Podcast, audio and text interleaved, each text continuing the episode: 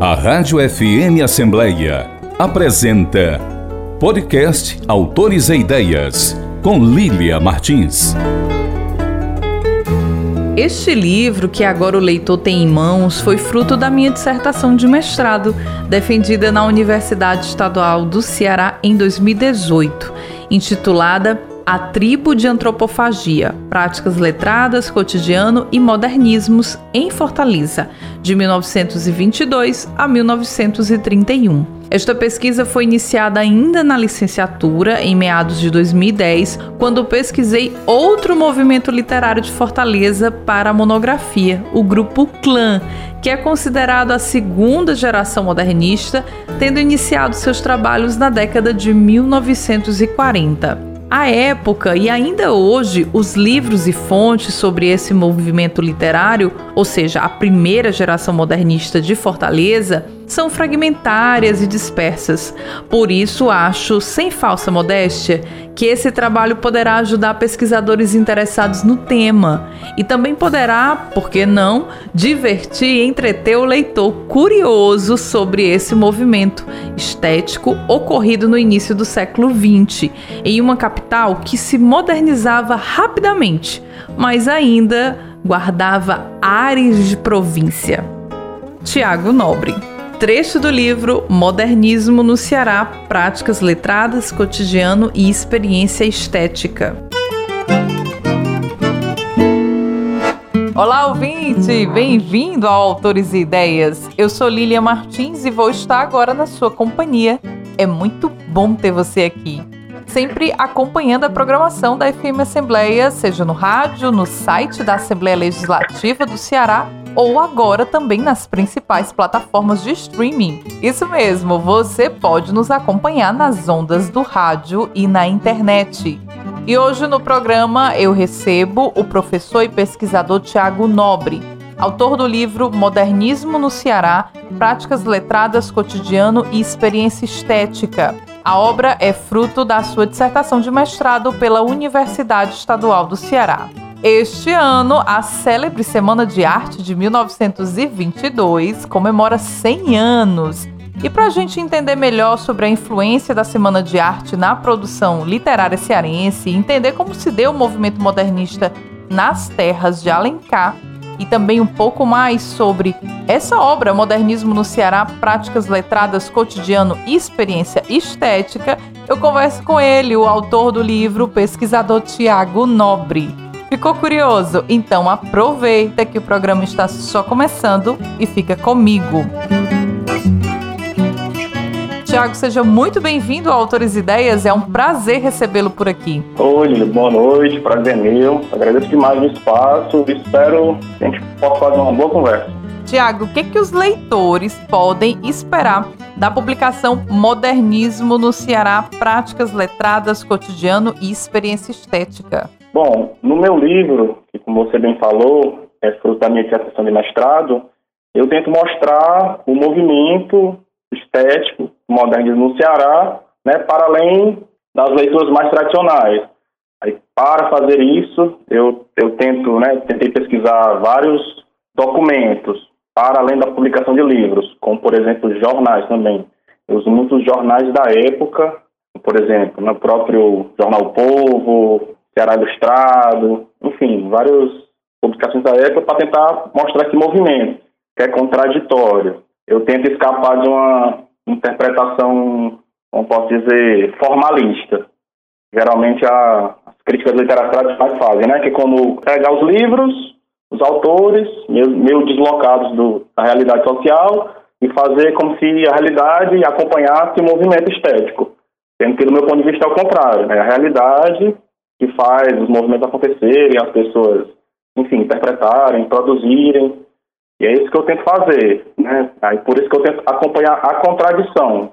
E o movimento estético em Fortaleza, no Ceará, é extremamente contraditório e particular também. E é sobre essas particularidades que a gente vai se debruçar hoje no programa e conhecer melhor essa estética, esse movimento aqui no Ceará do modernismo. Agora, Tiago, É muito curioso sempre quando tem um pesquisador que se debruça sobre o tema, seja na história, seja na literatura cearense. O que, que, motivou você a fazer essa pesquisa, essa temática? Então, Lilian, é pergunta muito boa. Na verdade, eu sou, sou daquela geração que foi obrigado a, a ler literatura cearense, né? Hoje em dia está mais difícil, causa do Enem, mas enfim, a gente é mais antigo, um pouquinho fez, tinha que ler, né? Era obrigado. E você descobre autores maravilhosos, né? Enfim, que você não teria chance de ler, enfim, autores muito bons. E comecei a, né, entrei na história. Inicialmente eu queria fazer jornalismo, tentei duas vezes, não consegui por pouco. Entrei em história na UES e comecei a, a estudar, né? Tem aquele momento que você tem que fazer o projeto de pesquisa, né? Que é o terror de todo mundo. Aí eu meio que fui lendo as coisas, sempre gostei de ler, né? Literatura, foi me levando para esse, esse tema eu percebi que era muito pouco estudado, assim, tem autores muito bons, enfim, Sanzio, tem, né, tem o próprio professor Rodrigo Marques, né, tem também, também o Raimundo Neto, pesquisa também, mas ainda algo muito, né, incipiente, em se comparando com outras temáticas, por exemplo, né, Padaria Espiritual, né, que, é, que é um tema maravilhoso, é, tem nem comparação, assim, são muitos estudos sobre padaria, assim, é extremamente estudado, né, mas também sempre tem coisas a se se descobrir. Mas foi isso, eu fui estudando, tanto é que eu não consegui fazer na monografia. Eu comecei a recolher documentação, né, participava de grupo de pesquisa. Então fiz sobre o grupo clã, é, a segunda geração, né, a dita segunda geração modernista no Ceará. Eu achei uma documentação maior, tem as revistas que acesso. No mestrado eu consegui pegar uma documentação maior e também mudar a minha concepção eu estava muito ainda naquela concepção de estudar apenas os livros. Aí, se você estuda só os livros, no caso do modernismo no Ceará, você tem uma visão assim, não, o pessoal produziu pouco, né? Enfim, ainda como fosse atrasado, né? Uma, uma estética que não se decidia se era penumbrista, né? se era modernista, enfim. Aí fui a pesquisa nos jornais e nas revistas ilustradas assim, abriu minha cabeça para outras possibilidades. E quais descobertas desse seu objeto de estudos você traz para a gente no seu livro Modernismo no Ceará, que tem um recorte muito específico, né, de 22, 1922 a 1931. Isso, perfeito. Pois é, esse recorte aí é bem polêmico, né? Não é usual. Geralmente o que se coloca é o quê? Acontece a Semana de Arte 22 e aqui, com um pouco de atraso, né, vem né, e desenvolve-se o movimento. Mais ou menos assim, em linhas gerais, né? Resumindo bem muito, mas tem outras questões. Então, eu pesquisando, percebi que não é bem assim. Não, ah, né, pesquisando e tal, das minhas hipóteses, eu faço minha pesquisa mais ou menos três, três linhas né, de, de ataque no, no meu objeto de conhecimento. Quer entender né, a pesquisa social na literatura regional, que já vem né, desde o 19, grandes autores realistas, né, já estão pesquisando esse elemento social, por exemplo, né, o próprio Antônio Salles, Adolfo Caminha, né, dentre outros, né, várias obras clássicas. E esses modernistas leem, né, querendo ou não, eles leem. A segunda seria né, a leitura de obras diretamente da Europa, lembrando que esses autores liam também, eram poliglotas, geralmente liam várias línguas, né, e vinha também essa influência. Tanto é também que o Manifesto Futurista foi publicado em jornais do Nordeste, primeiramente, né, tem essa informação, no Rio Grande do Norte. Né, já, já começa essa polêmica do futurismo nos jornais da época, né, e depois né, vai tornar o nome modernismo, mas quando chega aqui a polêmica é sobre futurismo, o nome né, que se usava antes da, da semana. E três, a própria influência da semana, que a gente não pode esquecer, e também as redes de sociabilidade. Lembrando né, que Fortaleza está fora do centro econômico, né? Inclusive os autores mesmos eles colocam essa dificuldade de produzir aquela polêmica, né? Polêmica, contradição entre centro e periferia. É, lembrando que São Paulo, até hoje, né, uma das federações mais ricas do Brasil, é o centro econômico, coração econômico do Brasil, né? E tinha essa relação, assim, de... E em muitos momentos os nossos modelos colocavam na questão de piada, de ironia, de pilhéria, estavam brincando com isso, né? Que falar que os modernos de lá eram muito sisudo, sério, daqui era mais brincalhão, tinha essas, essas questões também. E o que eu coloco, né, para essa questão da cronologia, que eu boto uma cronologia nova e polêmica, eu uso dois livros, que é a publicação, duas coletâneas. A Poesia Cearense no Centenário, foi organizada por Salles Campos, foi uma coletânea mais oficial, oficiosa, como se queira, teve até o apoio do governador época, Justiniano de Serpa, e Os Novos do Ceará, no primeiro centenário da independência do Brasil, organizado por Aldo Prado. Né, a partir desses dois livros, pude compreender que já existe uma geração nova. Por isso que eu falei lá do início da entrevista da, da crítica a uma interpretação extremamente formalista. Porque como eu compreendo o movimento estético, ele não é só forma, é forma, é conteúdo, é geração, enfim, né, uma geração diferente da outra. Lembrando que a geração do 19, né, era né, pessoa da padaria, né, que já tinha envelhecido, né, já tinha se colocado no campo literário. E esse pessoal novo, né, por exemplo, Jada de Carvalho, tá, né, tá aparecendo, o próprio Edgar de Alencar, que, né, que experiencia no início, próprio Antônio Garrido, né, que é o pseudônimo do Demócrito Rocha, vão aparecendo esses novos personagens, influenciados também por novos movimentos. Aí é bem processual, como eu, como eu compreendo, né? Não é tipo, tem semana de arte 22 e pronto, aqui chega com, com atraso e aqui se faz uma decupagem mal feita. Não. Tem esse movimento penumbrista, que é ainda algo para se pesquisar muito, né, esse amortecimento, né, no, no penumbrismo, para quem não sabe, é um movimento que vem do decadentismo, né, enfim, é, é uma composição de dissidência do simbolismo, enfim. Tanto é que o livro Os Novos do Ceará né, é extremamente penumbrista. Né, o grande exemplo é o Jader, que tem contribuições nesse livro, dentre outras. E agora vem aquela pergunta polêmica, Tiago. Afinal de contas, houve repercussão da semana de 1922 aqui no Ceará? Como é que foi essa relação entre os modernistas de São Paulo e os modernistas daqui do nosso estado, do Ceará? Fala pra gente como é que foi essa ligação entre eles no momento em que não existia internet, rede social. Como é que foi essa comunicação e o papel da imprensa nesse sentido? Sim, houve sim, mas é, como você falou, né, é diferente a questão da, da comunicação, né? Vai sendo por ondas, né? Sim, tem a, a troca de cartas. Infelizmente, a gente não tem, tem acesso ainda, né, ao contrário de outros autores, Mário de Andrade, que tem milhões de cartas publicadas, a gente não tem acesso a isso, modernistas daqui, que dificulta muito. Eu tive acesso a algumas cartas da Raquel, mas tive que ir lá para o Rio de Janeiro, o Instituto Moreira Salles, para encontrar algumas cartinhas dela, né, que faz menções rápidas ao movimento. Mas, enfim, tem sim. Inclusive, eu posso falar que já em, em 25, vem Guilherme de Almeida fazer uma conferência aqui no Teatro José de Alencar, que é a revelação do Brasil pela poesia moderna, né? Pós Semana 22, ele, ele vai fazendo essa pelos estados do Nordeste. E, ao que parece, quem tem muito interesse nisso é o Demócrito Rocha, que à época tinha já o Ceará Ilustrado. Tanto é que ele coloca algumas reportagens sobre a vinda de Guilherme de Almeida, coloca entrevista dele, e também ele coloca a transcrição, que acredito que seja quase né, igualzinho que ele falou, no Ceará Ilustrado, da fala dele lá no Teatro de Alencar, né, que mostra esse interesse, né, essa novidade, na modernidade, e que vai invocar lá no jornal O Povo. Vai ser né, esse grande elemento articulador, esse grande, não posso dizer, essa grande mídia.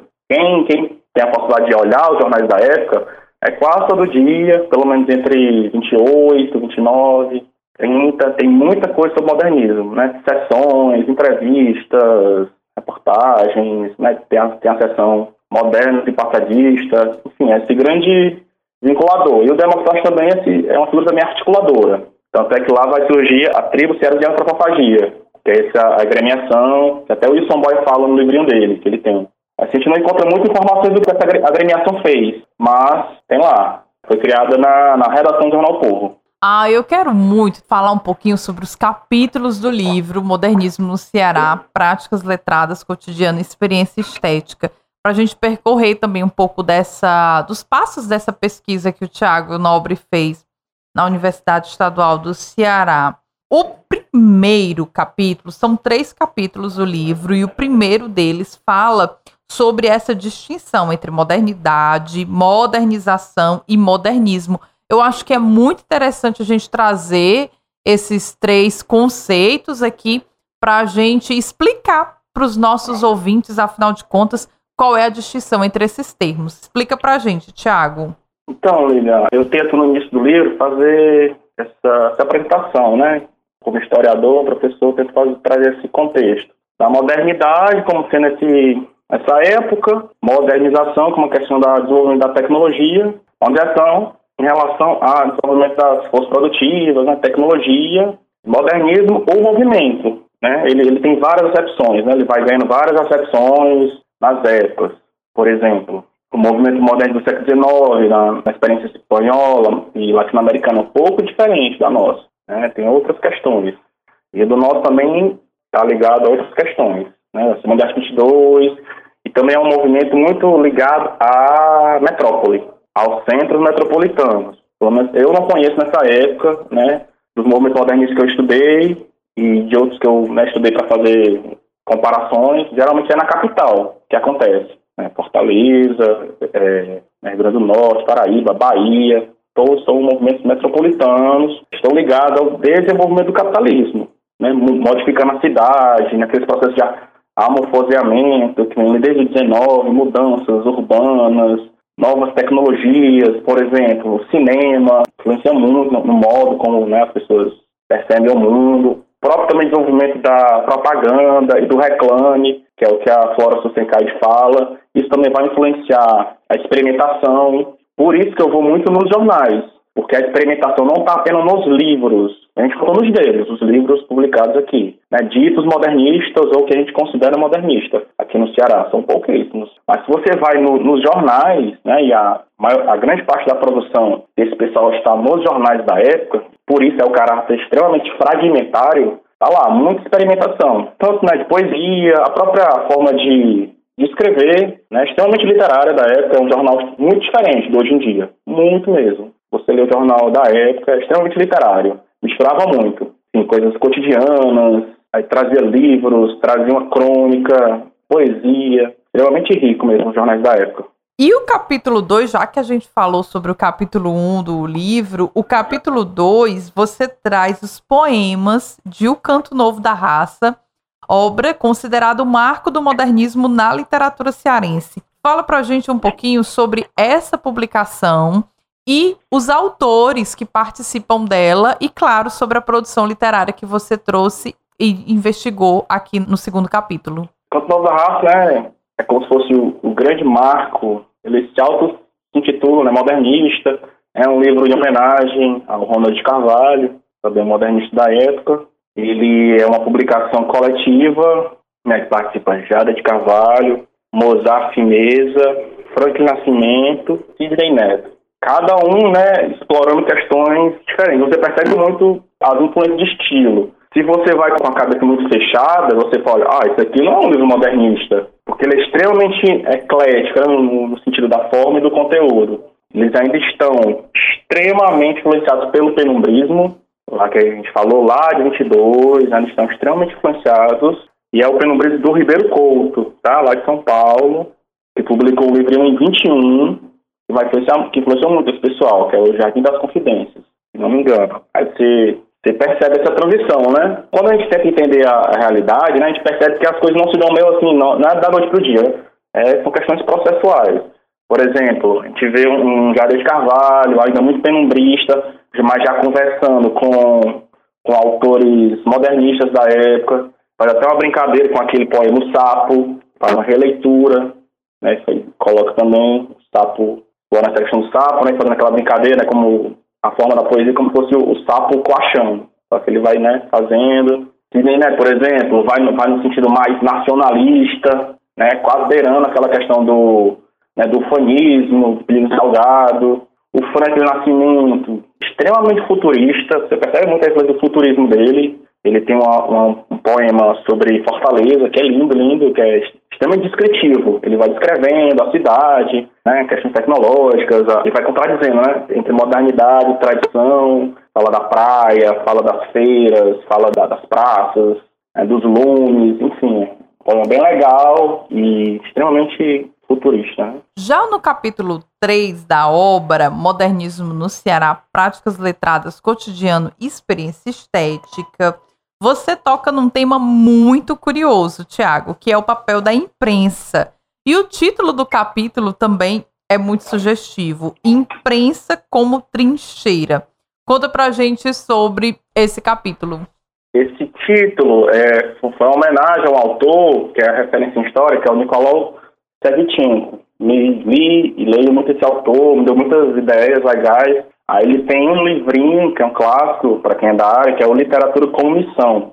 Ele estuda também os autores do 19, início do 20. Então eu né, pensei, aí coloquei esse título, é, imprensa como essa trincheira, esse espaço de, de luta, né, de trazer informações, de, de mostrar esse movimento, né, de se colocar né, nessa, nessa briga. Tinha muitas polêmicas na imprensa da época, era muito, é muito divertido você acompanhar. Né, os autores a favor vão colocando seus, seus pensamentos, suas opiniões, e os são, né, não concordam, vão colocando também. É muito interessante, né, eles vão soltando farpas. E um dia vem um, faz um artigo de opinião, aí vem outro, olha, você que escreveu naquele dia. Aí é bem legal essa, essas polêmicas que na época. Por isso eu coloquei como trincheira, porque é um, querendo ou não, um espaço de disputa. A gente olha depois, né? Depois todos morreram, tudo passou, é o famoso pós-festa, depois da festa. A gente olha, parece que está tudo escrito, tudo estava planejado, tudo ia acontecer né, de um jeito, só que não era. Quem quem está no olho do furacão a gente sabe que as pessoas vão fazendo as coisas e não sabem muito bem o que, é que vai dar. Só depois, né, com a distanciamento, a gente consegue ver uma certa racionalidade. Na época é interessante a gente perceber esses movimentos, né, esses vários caminhos, essas várias propostas, né, e depois a gente vê a proposta que vai se estabelecendo, se consolidando a partir das outras décadas, por aí vai. E Tiago, o que, que você descobriu dessa sua pesquisa com os jornais? Porque os periódicos eles são fundamentais para fazer esse diálogo, tanto da semana de 22 com as demais regiões do Brasil, mas também principalmente para esses escritores que lançam o Canto Novo da Raça, porque os suplementos literários do jornal O Povo é que vão dar subsídios aí para o modernismo aqui no Ceará. Fala para a gente um pouquinho sobre esse papel da imprensa nesse sentido também. Isso, Lina. A imprensa é importante para esses autores, né? É uma mídia deles, né? É onde eles colocam os manifestos, as produções literárias, né? Além do jornal o Povo, que é esse grande né, veículo, houve também Maracajá, foi publicado em 29, está em dois números, que era um suplemento literário do jornal O Povo, e também saiu Cipó de Fogo, que saiu de forma independente em 31, né? Só um número também também falo também de um suplemento literário menos comentado, que é o Tangapema. Provavelmente tenha saído um número pelo jornal O Ceará, mas infelizmente esse aí eu nunca achei. É, deve estar perdido por aí. Mas é importantíssimo esses suplementos, né? Além de eles colocarem, né? Eles enviam para outros autores, envia, fala o que, é que você acha, qual a sua opinião, e vai criando o que a gente chama de rede de sociabilidade. Né? Eles vão trocando, né, entre aspas, figurinhas, ideias, vão criando aquela rede de sociabilidades né, que a gente sabe que os autores intelectuais fazem, né? fazem e mantêm por toda a sua vida. Tiago, e o que, que foi mais difícil dessa sua pesquisa? O que, que foi, assim, o maior desafio, a maior dificuldade que você encontrou para tornar essa sua dissertação esse resultado agora que a gente tem o prazer de ler e conhecer mais através do livro Modernismo no Ceará, Práticas Letradas, Cotidiano e Experiência Estética. Fala pra gente sobre os desafios da pesquisa. Bem, os desafios são vários. Fazer pesquisa, você sabe muito bem, é complicadíssimo. É, enfim, às vezes os acervos não estão preparados para os pesquisadores, às vezes as pessoas que estão nos acervos não estão preparadas. Mas mesmo assim você, enfim, conversa você consegue fazer boas relações, né?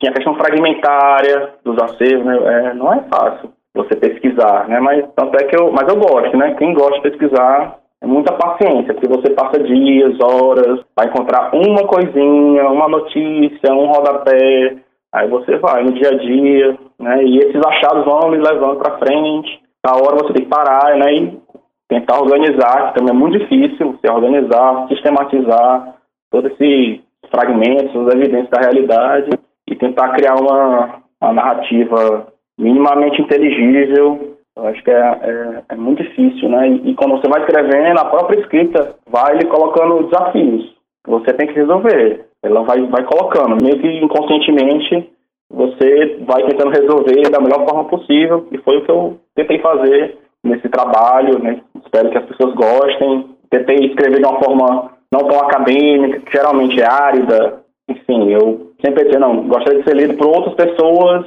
que não acadêmicos. Então tentei fazer uma, uma escrita mais acessível. Não sei se consegui, mas tentei. Bom, para você saber se o Tiago conseguiu ou não, claro, tem que ler o livro Modernismo no Ceará, Práticas Letradas, Cotidiano e Experiência Estética. Quem assina o prefácio da publicação é a Lívia Verena do Rosário. Como é que foi esse convite para a professora e pesquisadora Lívia também participar da publicação, Tiago? Lívia Verena, é, irmã da minha namorada, professora em Macapá, que estuda também literatura, mas ela estuda mais questões coloniais, autoras negras, né? Eu achei importantíssimo convidá-la, né, ela como especialista no assunto, e também por trazer à tona uma questão também que está no modernismo, mas que geralmente é velada, que é a questão da, da raça. No modernismo cearense, como também em outros, né, há um certo apagamento, a gente percebe. Fala-se muito em mestiçagem, e do indígena, mas daquele indígena, evidentemente, que é a criação da cabeça dos modernistas, né? Só existe na cabeça deles, é um, moder, é um índio, né, enfim, estetizado, por assim dizer, né? Apesar da profunda pesquisa da tradição popular que eles fazem, que é evidente, a gente não pode negar, né? Há muita pesquisa, mas, querendo ou não, o indianismo, que não é uma, uma coisa nova, né, que vem do romantismo também, e tanto é que a gente não tem essa, essa questão, né, e, e, me incomoda um pouco, né, até pretendo escrever alguma coisa depois, mas tem esse, esse apagamento que é a questão da época mesmo, né, é a contradição, Sim, é a contradição que existe, que a gente tenta pesquisar, por isso eu convidei e ela fez um prefácio maravilhoso para o livro, né, muito né, objetivo, sintética e vai nas linhas gerais. Inclusive, ela, ela chama atenção né, para eu explorar também as autoras, como por exemplo a Raquel de Queiroz, e tem, eu botei um tópico só falando da Raquel de Queiroz também, desse, desse momento dela, desse período formativo dela, que geralmente não, não é falado. Né? Fala-se só da Raquel pós-30, né? depois do, do 15, mas tem todo um período formativo antes dela, que é dentro do modernismo, né? que vai tornar ela essa grande autora cearense. E já que a gente está falando de pesquisa, percalços da pesquisa, enfim, essas descobertas, né, das alegrias e das dores do pesquisador. Então tem as dores, mas também tem as alegrias da pesquisa, né? Todas as descobertas que você consegue construir, as boas relações que você tece da pesquisa. E aí com o Thiago não é diferente. Já que a gente está falando aqui de uma pesquisadora para um pesquisador, a gente traz a edição, o box, na verdade, né? Porque são duas edições facsímiles que a Academia Cearense de Letras publicou e fez o lançamento nessa Bienal Internacional do Livro do Ceará, que é Os Novos do Ceará e a Poesia Cearense do Centenário. Fala pra gente, Tiago, sobre essas duas obras que estão agora, né, reeditadas, lançadas pela Academia Cearense de Letras e que é um presentaço para todo mundo que é pesquisador de literatura e de história cearense. Fala aqui para a gente um pouquinho. Essa publicação é maravilhosa, Lilian, porque reflete uma contradição que existe aqui no Ceará, que é, geralmente os autores cearenses não são republicados. Você sabe bem, principalmente livros antigos. A maioria desses livros eu tive acesso no setor de obras raras da BES, né, antes da reforma ainda, para você ter ideia. Né? tive que ir lá pesquisar, né? não tem, ao contrário, por exemplo, né, de autores modernos paulistas, eles são reeditados e publicados todo ano, praticamente. Aqui não é bem diferente. Então, uma publicação dessa é importantíssima, tanto para a gente pesquisador como para os leitores em geral, né, de conhecer esse, esse movimento, né, como se dá o contexto da nossa literatura. Assim, e tá baratíssimo. É uma publicação sensacional. E o box tá lindo, tá, gente? Saiu numa caixa e aí você tem as duas edições facsímiles super preciosas. Quem não pôde comprar as publicações lá na Bienal do Livro, os livros seguem à venda na Academia Cearense de Letras, então não perde a oportunidade, vá enquanto é tempo, porque essas tiragens também são limitadas, né, Tiago?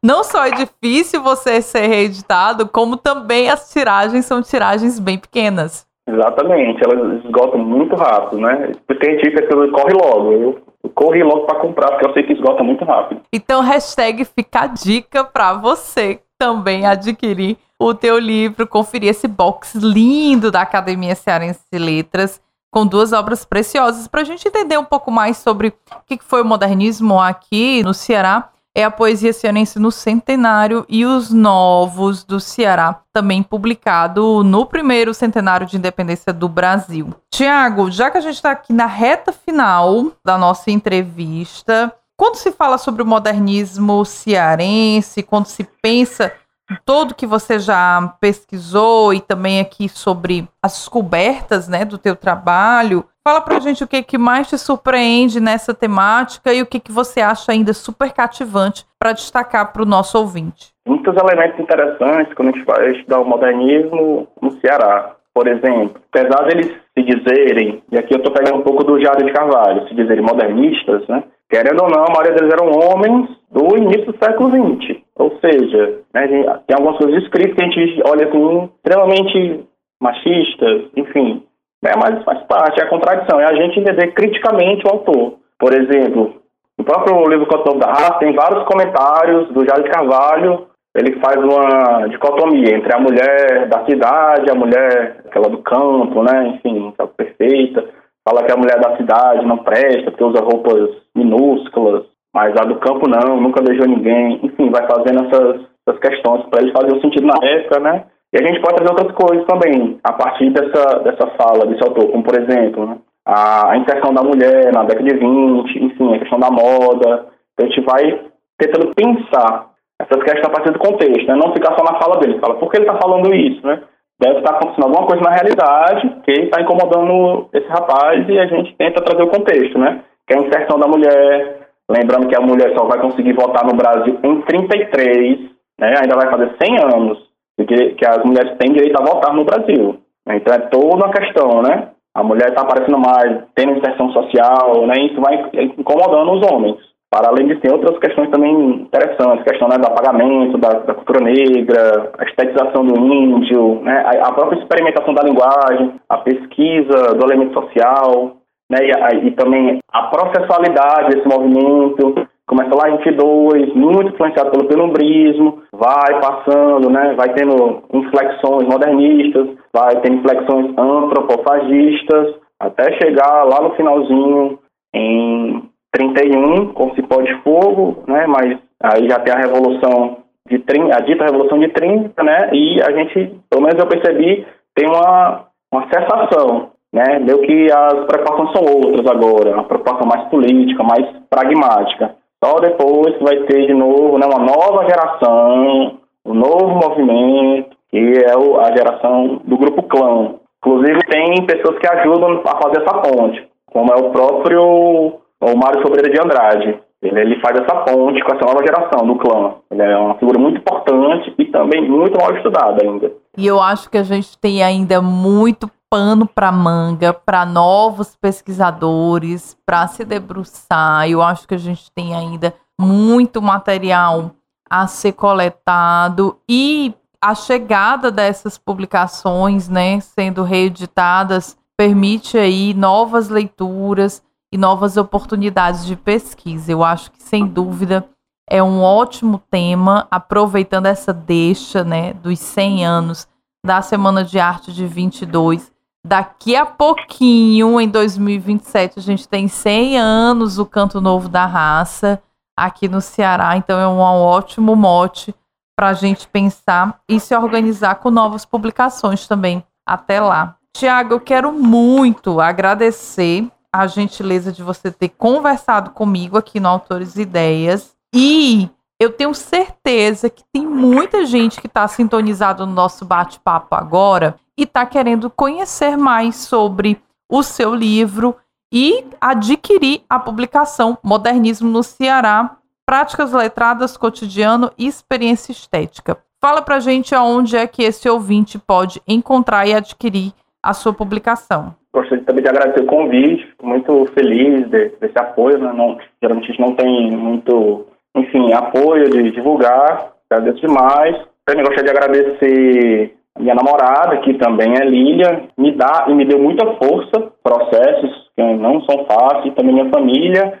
E para quem gostaria de adquirir o livro, eu deixei em dois locais, em Fortaleza, que é a Livraria Neste Rosa, que fica ali Monsenhor Tabosa, cruzamento de Afonso Albano, e também no Lindo Sebo Delirante, que fica na sala 1 do Cinema Dragão do Mar.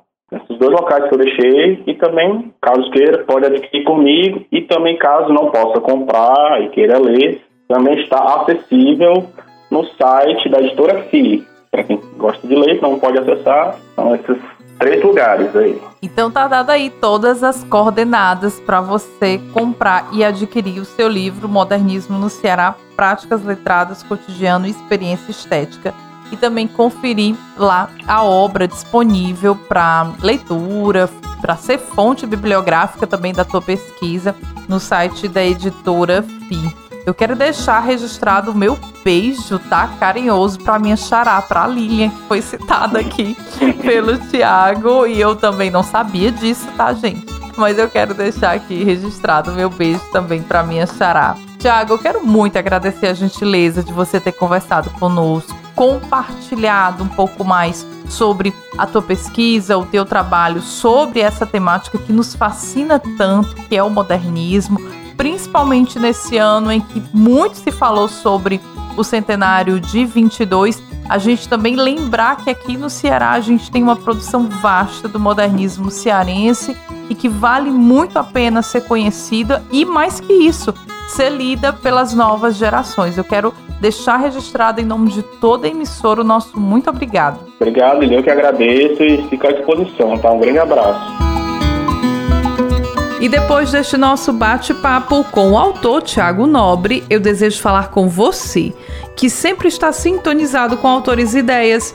Envie sua crítica, sugestão de entrevista e, principalmente, aquela pergunta sobre a obra literária que mais te deixou intrigado. Converse comigo. O nosso WhatsApp é 85982014848 e o e-mail é fmassembleia@l.ce.gov.br. Você pode ouvir o nosso programa também no formato podcast. Acesse as principais plataformas de streaming e compartilhe cultura.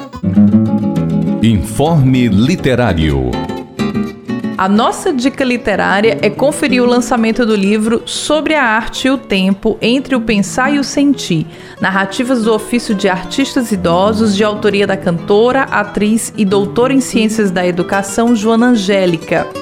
A obra, publicada pela editora Radiadora, apresenta a incursão como investigadora da autora na Casa do Artista de Lisboa, em Portugal, e no Retiro dos Artistas, no Rio de Janeiro, no Brasil.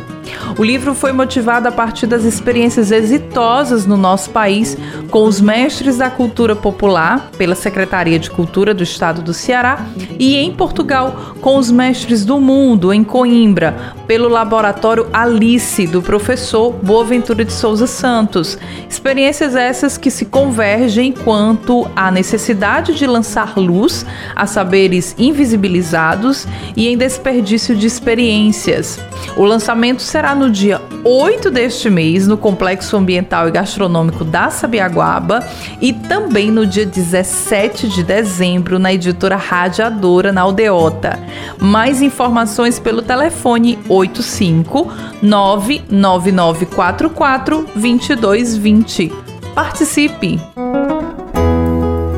A Rádio FM Assembleia apresentou podcast Autores e Ideias com Lília Martins. O programa Autores e Ideias tem produção e apresentação de Lília Martins e finalização de Nabucodonosor Queiroz gerente-geral da Rádio FM Assembleia, Tarciana Campos, e coordenador de programação e áudio, Ronaldo César. A Assembleia Legislativa do Estado do Ceará tem como presidente da mesa diretora deputado Evandro Leitão e coordenador de comunicação social, jornalista Daniel Sampaio. Até o próximo programa Autores e Ideias a história da literatura que você precisa ouvir.